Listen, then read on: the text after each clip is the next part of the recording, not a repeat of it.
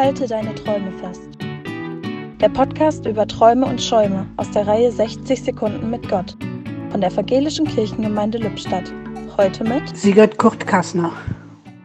Für die meisten von uns ist das Wort Träumen erstmal positiv belegt.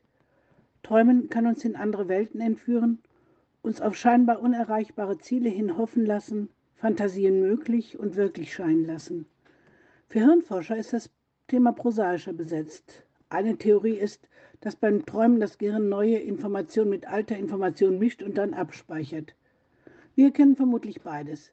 Das Träumen, Hoffen, Fantasieren und das, wo unser Gehirn noch während des Schlafs auf, Hochtouren arbeitet. Beim Lesen habe ich viele gute Gründe gefunden, warum es gut tut, an den eigenen Träumen festzuhalten. Das sind Aussagen wie Träume schenken Energie, halten jung, inspirieren, sind ein Kompass, machen mutig, aber auch helfen anderen weiter und machen die Welt besser.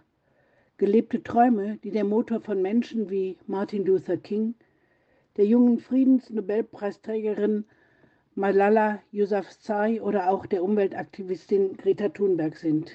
In der Bibel finden wir, dass es Gott selbst ist, der Träume in Menschen legt.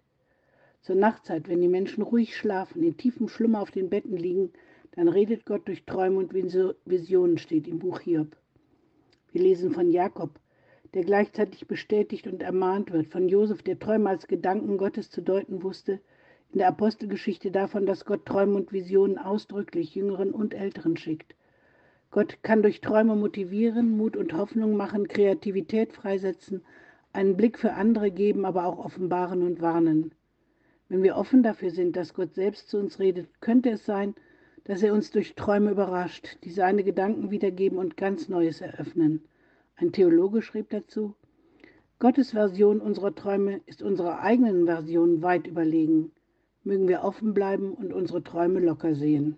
Im Podcast hörten Sie heute Sigurd Kurt Kassner.